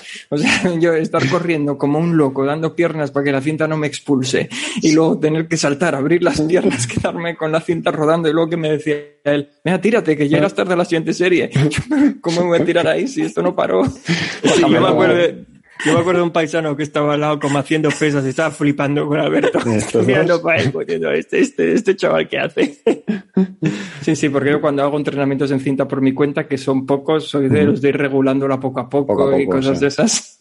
Sí, sí. No, yo soy, yo soy como Diego, ¿eh? en ese sentido, ya no por climatología, que lo que decís, yo creo que a nosotros si hemos nacido con esto y sabemos lo que hay, eh, sino por el tipo de entreno. O sea, yo, como decía, con el rodillo para las series y para tal, soy muy cuadriculado. Y en la piscina y de, o sea, soy, si son 15 segundos, 15 segundos y, y las series lo mismo. Entonces, el, el tema series, el tema de lo que dices, poner la velocidad y hasta que el cuerpo aguante y, tener ahí el ritmo constante y todo, eh, me parece muy, muy cómodo, muy cómodo y muy aprovechado, ¿no? Estás eh, 50 minutos y son 50 minutos de calidad de principio a fin y, y eso se agradece. Luego ya el tema del agua, pues cuando hay que saber que con lluvia se sale y es más, los días de lluvia generalmente son cuando me voy al monte. O sea, ya digo, ya que me voy a mojar y me voy a llenar de mierda, pues vamos a hacerlo bien, ¿sabes? Y llego de barro hasta las cejas, pero... De todas formas, yo tengo que decir que mi entrenamiento de carrera favorito es en pista. Que hay mucha gente que mm. odia la pista, que la odia a muerte. A mí la pista me encanta. No sé por qué nunca canso de la pista. Eh, empecé aquí entrenando con un club de triatlón que, que eso, que entrenaba en una pista que tengo al lado de casa y ya fue donde me, me enganchó. Luego seguí con un club, bueno, más o menos la misma gente, pero se convirtió en un club de atletismo, lo mismo, seguimos entrenando en la pista. Y es que incluso recuerdo el primer día que fui a la pista, que yo no sabía nada de eso, y encima el tío, encima el tío hablaba en inglés y muy rápido, y en un momento dado dijo él, bueno, pues ahora vamos a hacer series de no sé qué, tenéis que correr 30 segundos lo más rápido que podáis, eh, descansamos un minuto, 30 segundos lo más rápido que podáis. Claro, yo malinterpreté lo más rápido que podáis, porque era mi primera vez en la vida en una pista, hoy 30 segundos, 30 segundos, cuando no tienes ni idea, te suena, bueno, eso es empezar y ya paraste. Joder, que 30 segundos más largos. Salí sprintando, eso sí, dejé a todo el mundo atrás, fliparon conmigo, pero no pude hacer la segunda serie, claro. Después de, después de hacer la primera ya me quedé fuera. Claro, es que la pista yo creo que a nivel calidad, o sea, a un corredor le, le, curte muchísimo. O sea, yo he tenido épocas de darle mucha caña a la pista. Ahora desde el COVID lo deja un poco aparte y aparte pues también se complica el tema de que no la tengo tan cerca. Yo el gimnasio lo tengo en la manzana de lado y la pista está en la otra esquina de Bilbao, literalmente. Entonces, eh, esa hora de entrenamiento pues se me acorta bastante y lo tengo un poco dejado, pero yo creo que los entrenamientos en pista son, Vamos, o sea, te ponen en tu sitio, es calidad pura y, vamos, o sea, un corredor yo creo que, sabe, sabe correr. yo creo que si te gusta hacer series cortas, que por ejemplo a mí es algo que me gusta hacer series cortas, la pista ayuda mucho. Pero, yo, por ejemplo, nunca entreno en pista porque no tengo ninguna cerca de casa. De hecho, mm. solo he entrenado en pista en Londres cuando he ido a ver a Diego y fue eso, y fui a entrenar con él y tal, pero por y, de mala manera porque no entendía lo que tenía que hacer.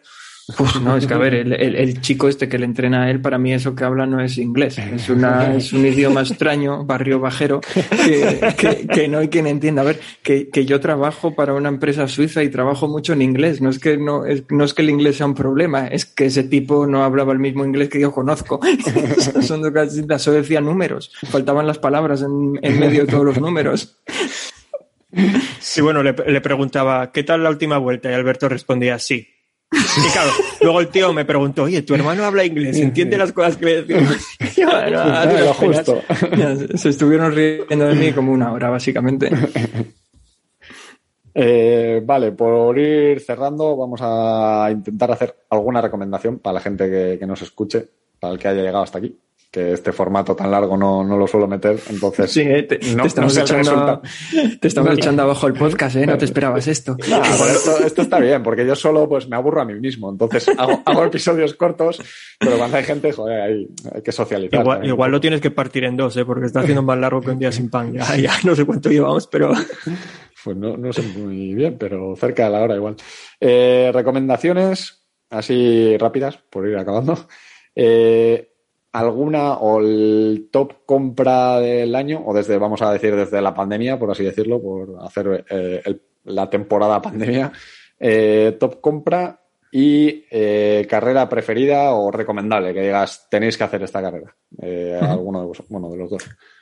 Yo, el top compra que he hecho durante la pandemia, lo cierto es que lo tengo muy, muy fácil porque he comprado poquísimas cosas durante la pandemia, pero me quedaría con las, con lo que hablamos antes, las zapatillas, las Hoka Neones Rincón, porque me parecieron un gran descubrimiento. De hecho, a mí me han hecho enamorarme de la marca y no la conocía de antes, solo quería probarla por la buena crítica que tenía y me parece muy versátiles y, y, no son caras, por lo menos el modelo, el, el primero, que es el que tengo yo, se puede encontrar por entre 60 euros por ahí, es fácil encontrarlo y me parece que está bien. Y como he comprado muy pocas cosas durante la pandemia, pues casi la mejor compra que he hecho.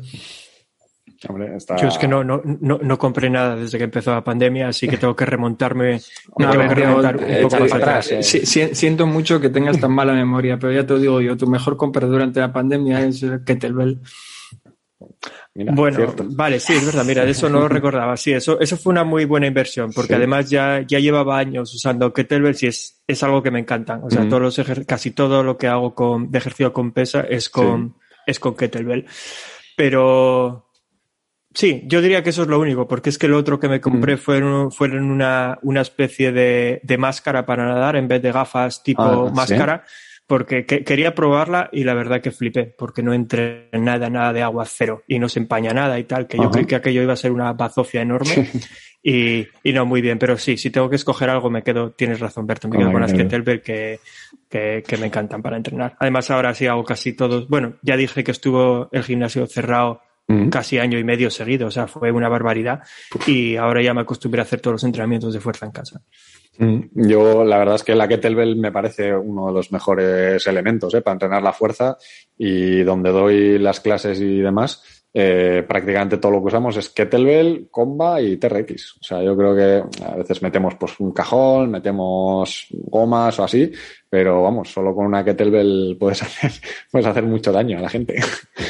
eh, bueno, yo en el, penúltimo podcast ya hablé de esto, tampoco me voy a repetir mucho. Yo creo que si tengo que elegir algo, creo que es la pistola de masaje de momento, porque el Power Breath apunta maneras, pero todavía no, no le he dado suficiente caña como para decir, hostia, se nota.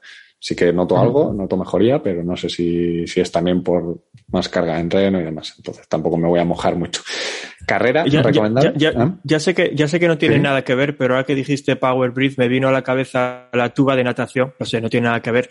¿Utilizaste alguna vez una tuba? ¿Es algo que recomiendes? Porque es algo que me estoy planteando también, pero pues no, no estoy seguro. Pues te digo mi experiencia con la tuba de natación, que no es algo que no recomiende, ojo, si te vas a meter sesiones de técnica y tal, es recomendable, pero mi experiencia es que la usé un día y acabé con un dolor de mandíbula increíble. no, sé, no sé usarlo, no, no está No, no, sé qué comer el tubo, lo sabes, ¿no? Mantenerlo dentro. Una barbaridad de apretar, no sé por qué inconscientemente, y lo intenté un segundo día y cuando llevaba 200 metros dije, esto no, no me vale. No. Me imagino ahora cómo, tienes esa tuba toda mordida, que le faltan hasta trozos del plástico.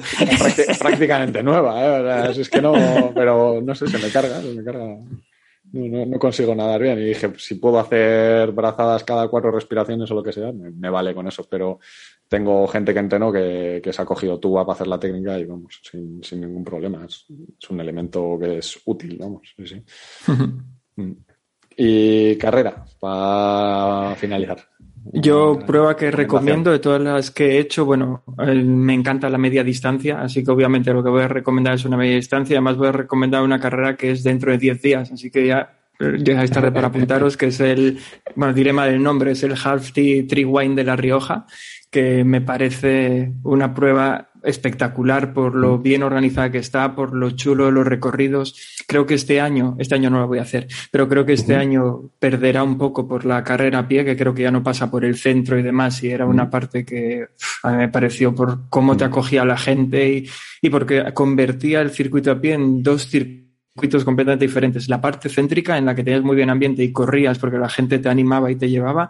Y luego la parte en la que podías hacer el, el, canelo y ponerte ya más despacito y no tenías que disimular porque no había nadie y estabas perdido por ahí por una pista y tal, pero está muy chulo. Y el recorrido a bici, a mí no me gustan los recorridos muy llanos porque me matan las piernas. No, prefiero circuitos que tengan algo de subida y algo de bajada para descansar y ese tiene un montón de toboganes, un par de subidas un poco más duras. Pues para mí es recomendable. Y hay otra prueba que no puedo recomendar porque todavía no la he hecho, pero que recomiendo a todo el mundo que estáis a tiempo a apuntaros, que es el half que se va a hacer por primera vez este año en Gijón. Mm. Y tiene muy buena pinta por los recorridos y demás, me parece, y no es porque lo organice mi club, pero, pero, dicho eso. ¿Ya te, apuntaste, ¿Ya te apuntaste o no? No, todavía no me he apuntado, pero, pero lo haré. Y, y, creo que puede ser bastante recomendable. Tiene una pinta muy chula, pero todavía nunca se ha hecho, así que es difícil mm. saber si saldrá bien y tal. A ver, a ver qué tal. A ver qué tal. Diego, ¿tú pues alguna carrera? Sí, yo no voy a recomendar una carrera en, en, especial, lo que voy a recomendar es un tipo de carrera, porque no es, un, no, no, es un triatlón. Una de las últimas carreras que hice fue un swim run, un swim de estos que se está poniendo cada vez más de moda y a mí es que me encantó el formato. O sea, y me gusta mucho la parte de bici, no es por decir así me quito la bici del medio, porque no, no es por eso, pero es que el formato ese de con lo que sales es con lo que terminas, si no tienes transiciones, y tan pronto te tiras al agua y nadas, como sales del agua y echas a correr, a mí es que, es que me encantó. Yo iba ahí todo feliz con mi pull boy debajo del brazo, todo el mundo lo llevaba atado, yo iba sin preparación ninguna, fui todo el tiempo con el pull boy, ni siquiera había entrenado con neopreno, alquilé uno el día de la prueba, y, y de hecho lo alquilé y como anécdota tengo que decir que me lo puse al revés, porque porque la cremallera abrochaba por delante, claro, para que pueda ventilar un poco cuando, cuando corrieras, pero yo no lo sabía y puse la cremallera para atrás hasta que me di cuenta que no subía y mientras daban la salida, literalmente yo todavía me estaba, le estaba dando la vuelta al neopreno. Pero, es que ahí tienes un problema, porque antes comentaste que una vez probaste un neopreno de verdad, que es cuando te dejé yo el de, el de mi mujer, y se lo puso al revés también. Tuvo que darle la vuelta cuando, después de ponérselo. Igual no te acuerdas, pero te pusiste al revés. No, no, no, me acuerdo. Pero. Es que no llevan bolsillos, joder, no. A mí me tienen que poner esto para adelante y así ya no me lío.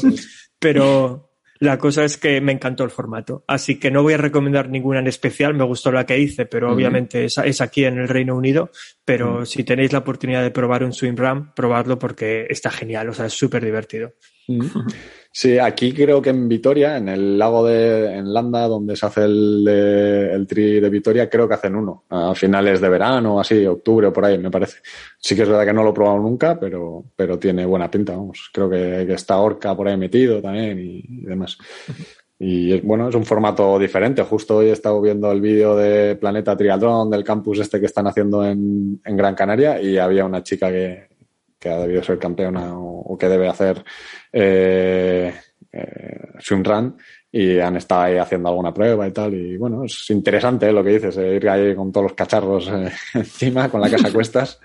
Sí, sí, es eso. Es que veías a mucha gente que lleva palas también. Sí, eh, sí, sí. Yo, yo, solo llevaba eso, el pull boy, porque si no, lógicamente las piernas se te hunden mucho con el peso de los, de las zapatillas. Pero es que, es que es eso, es que lo de tirarte a correr ya con zapatillas. Claro, hay que tener en cuenta que yo no tengo pensado a ver, cuando me metí en el mundo del triatlón, empecé con mm. lo básico, hice mi primer triatlón con un bañador y aquí, y aquí tomé básicamente la misma decisión. No creo que siga haciendo swim runs de estos, así que fui sin nada. O sea, sin nada, quiero decir, un, neopreno alquilado y el pulvo en la mano. No tenía ni, ni zapatillas específicas. Entonces, bueno, claro, aquello, los míos pesaban más de la cuenta. Luego el pulvo se me caía, iba haciendo malabarismos con él y eh, tal. Y luego encima que yo soy de los que en, al nadar me pasaba mucha gente, porque entre no estar acostumbrada a la cacharrada que llevaba y que tampoco soy de los más rápidos nadando, pero luego corriendo yo soy rápido. Entonces yo pasaba a muchísima gente. Y al final, cuando acabé, me lo decían, decían, hostia, pero tú quedaste muy adelante, ¿no? Porque nos pasaste a todos corriendo. yo, no, claro, porque no me veías, que luego yo era el que agonizaba en el agua. estaba con la piragua, ¿eh? En una de las rectas tuvo que pasar la piragua, una recta, ¿eh? Había que cruzar de orilla a orilla y pasó la piragua dos veces a decirme, vas mal, la salida está allí. Yo, perdón. Sí, sí, formato curioso. Y el, el Tree Wine este de Logroño también eh, muy recomendable, sí. Y yo sí que voy a hacerlo. Vamos este fin de reconocer el circuito, que si alguno está yendo esto, pues que se venga, quedaremos el sábado.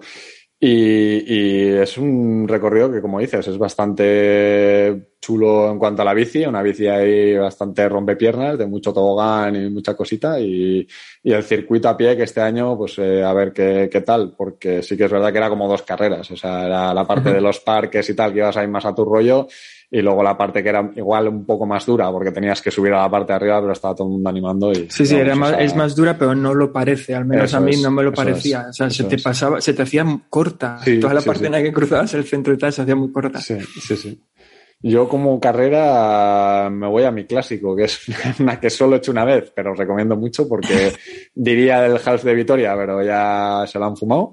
Y sería la del Northwest Triman de, de Galicia que de hecho estaba hablando hoy con un chico sobre la prueba y igual el año que viene intento pillar plaza porque ahí las plazas están muy limitadas y, la verdad es que vuelan, vuelan porque es una carrera que está muy bien organizada, pues como la de Gijón, que también hemos hablado en el chat de Telegram alguna vez, hecha por un club, que eso siempre se nota más que por una marca o una empresa organizadora, ¿no? Y la verdad es que es muy recomendable. A mí me, me, encantó y, quiero repetir. Y, si puede ser el año que viene, pues, pues mejor. sí, sí. Ya por... media distancia también, me imagino. Sí, media. Bueno, uh, media. He hecho media, recomiendo la media. El que se le quiera cruzar el cable y hacer la larga, él, verá. Es que hoy me han preguntado para hacer el larga distancia, justo. Ah, es que nosotros por, por ahí por Galicia hicimos el triatlón, el de media distancia de Islas Sí, Y a mí me gustó mucho, lo que pasa es que la parte de, o sea, me gustó mucho la parte de natación, me encantó la parte de carrera a pie, pero es que la bicicleta era un poco horrible. Era una recta, era una recta y entre dos pueblos, y, se hacía, se hacía muy, se hacía muy largo, muy coñazo. Sí, el, el Northwest Triman también es un poco parecido, ¿eh? o sea, ves el circuito y sí que bajas ahí, haces un tobogán, pero luego es recta, rotonda, recta, rotonda Y, bueno, tiene su, su, cosa. El de Slash Cides me llama mucho también, lo que pasa es que este año coincide con el, con el Tri de Bilbao. Y pues obviamente el de casa hay que hacerlo. por, por, último, antes de despedir, eh, última recomendación. No vale barrer para casa, que paso ya me encargo yo. Eh, podcast recomendable. Mm. No tiene por qué ser deportivo, ¿eh? Si queréis que sea deportivo. Eh. Yo, yo, es que creo que Berto y yo vamos a recomendar el mismo, entonces se me va a adelantar. Entonces voy a empezar yo. yo voy a recomendar. Yo voy a recomendar el podcast Tirando para casa. Voy a recomendar el podcast de los biquineros. Que no sé si oíste hablar de ellos. Son unos tíos que en teoría hacen un podcast sobre ciclismo, pero en realidad son dos tíos hablando. O sea, son asturianos y, simplemente hablan de sus cosas. Tienen varias secciones en el podcast, en una sí que suelen tratar temas sobre más dedicados al ciclismo, pero, pero luego tienen otras que llaman nuestras movidas y ahí lo mismo te hablan de series de televisión que están viendo, como de cosas que les pasaron y tal.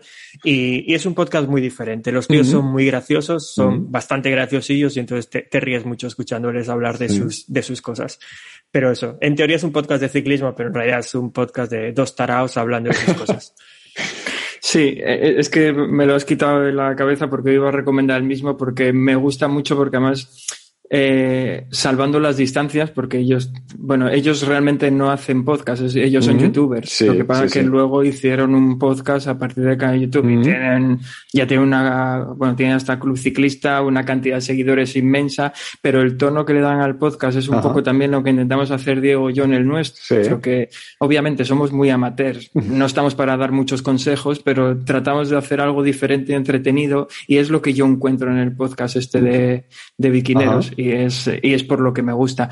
Porque más allá de eso, lo cierto es que yo escucho mucho podcast, pero no escucho mucho de deporte. Es decir, deporte eh, sí, Te escucho a ti, escucho el de Sebas Abril, escucho el de Hijos de la Resistencia, pero no tengo...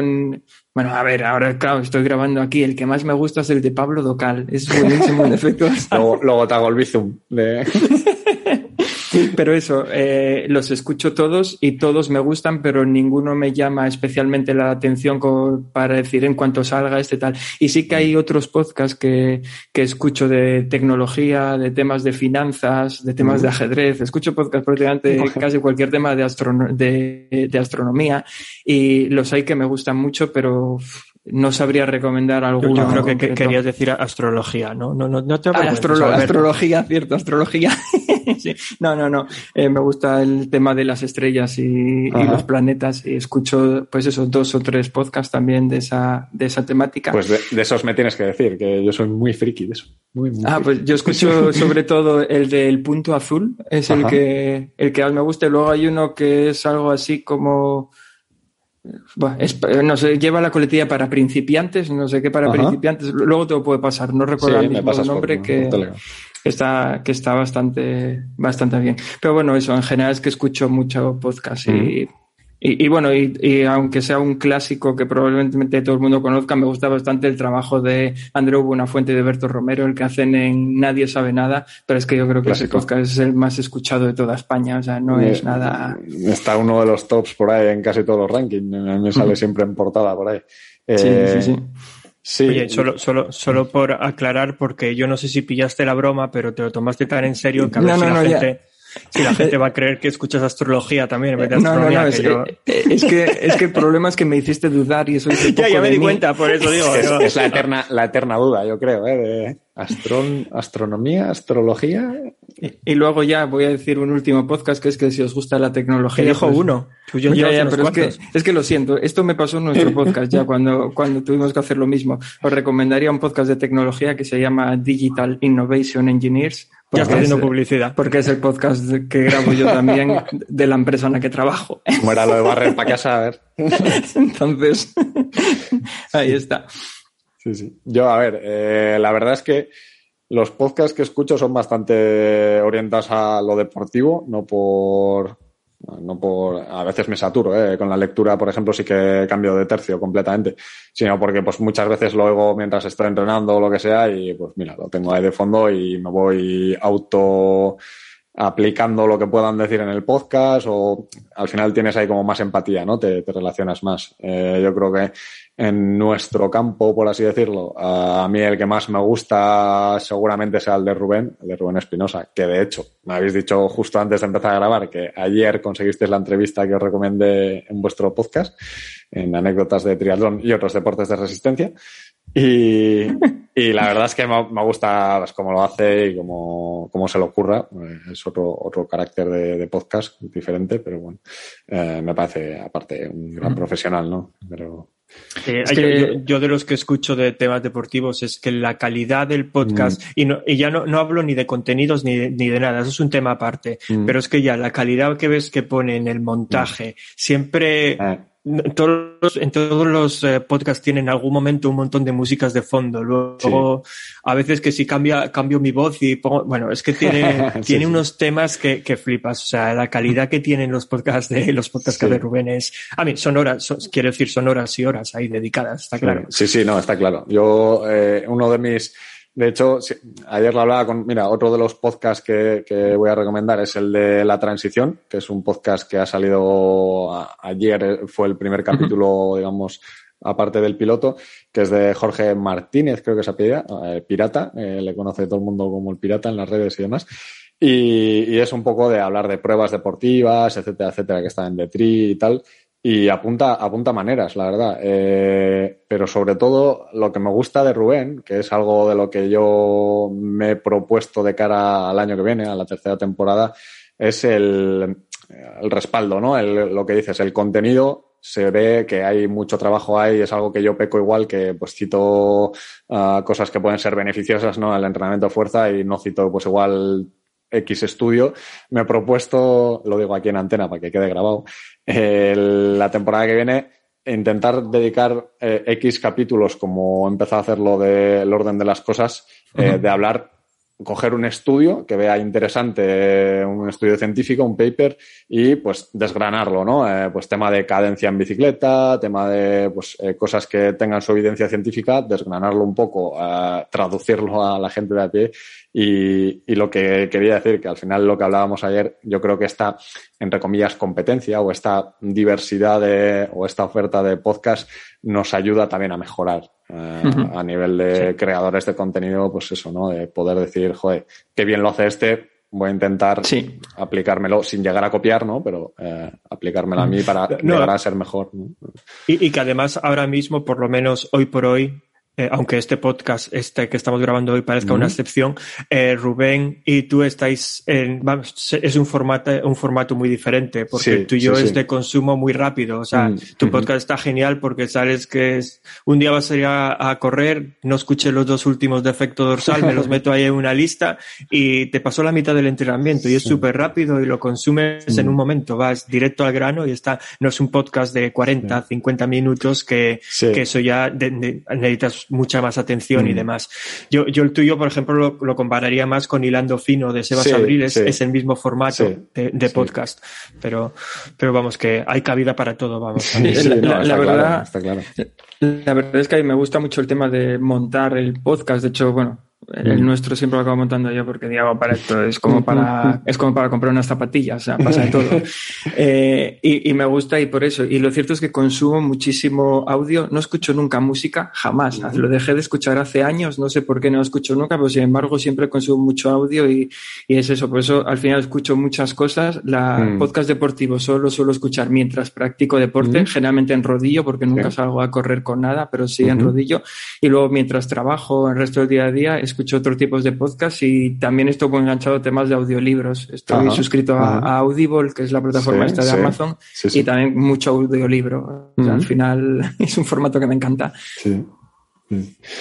Sí, sí, sí. A ver, eh, yo soy más de música, la verdad, pero pero sí, sí, últimamente. yo, tú, tienes, tú, tienes, un pasado. Entonces... También, es que, a ver, es que es mi vocación frustrada, ¿no? Entre comillas. Yo antes, yo antes era de música también, pero no sé qué me ha pasado.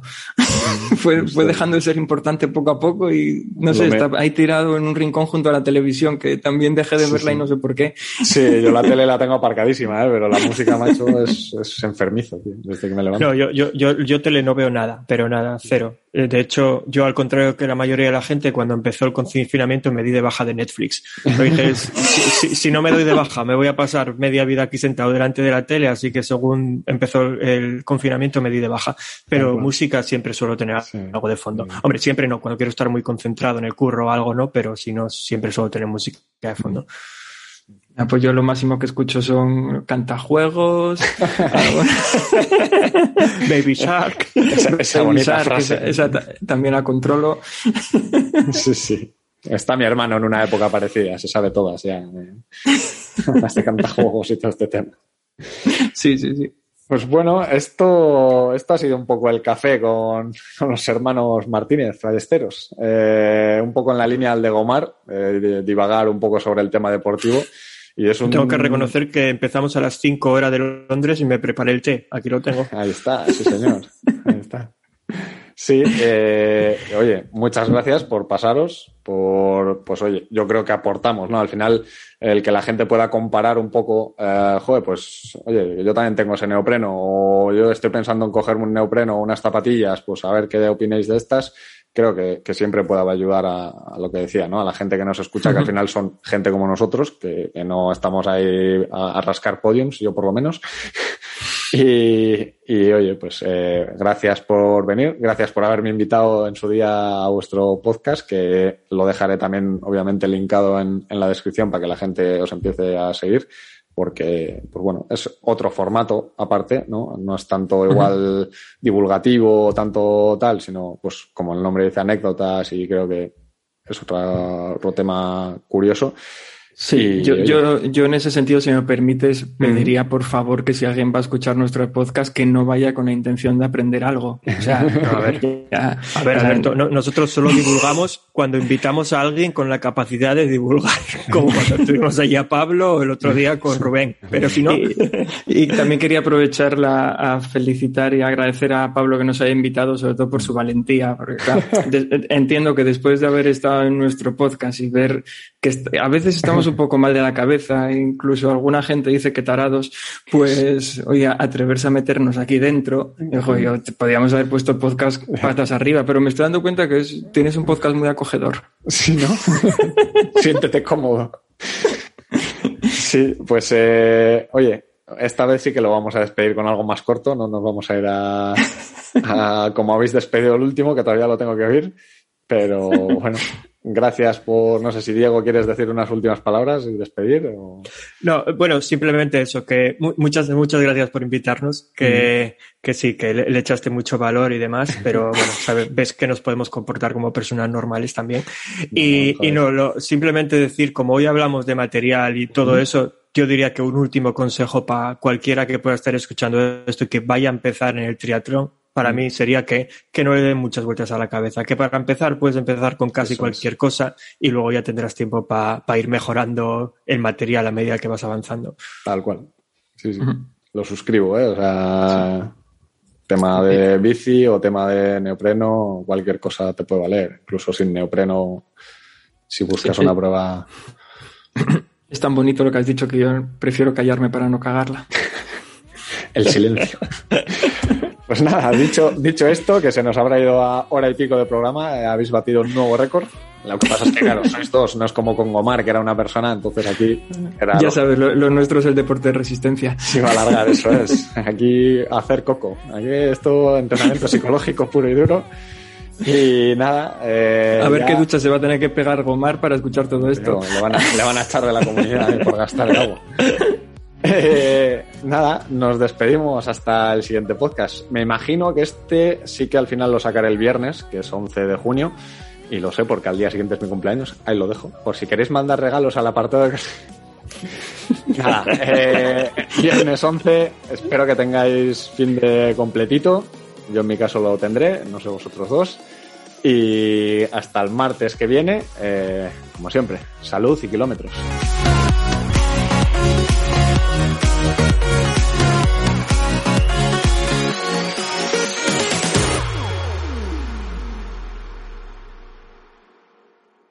¿No se merece tu familia lo mejor? Entonces, ¿por qué no los mejores huevos? Ahora, Egglands Best están disponibles en deliciosas opciones. Huevos clásicos, de gallina libre de jaula y orgánicos de Egglands, que ofrecen un sabor más delicioso y fresco de granja que le encantará a tu familia. En comparación con los huevos ordinarios, Egglands Best contiene la mejor nutrición como 6 veces más vitamina D, 10 veces más vitamina E y el doble de omega 3 y B12. Solo Egglands Best. Mejor sabor, mejor nutrición, mejores huevos. Visita egglandsbest.com para más información.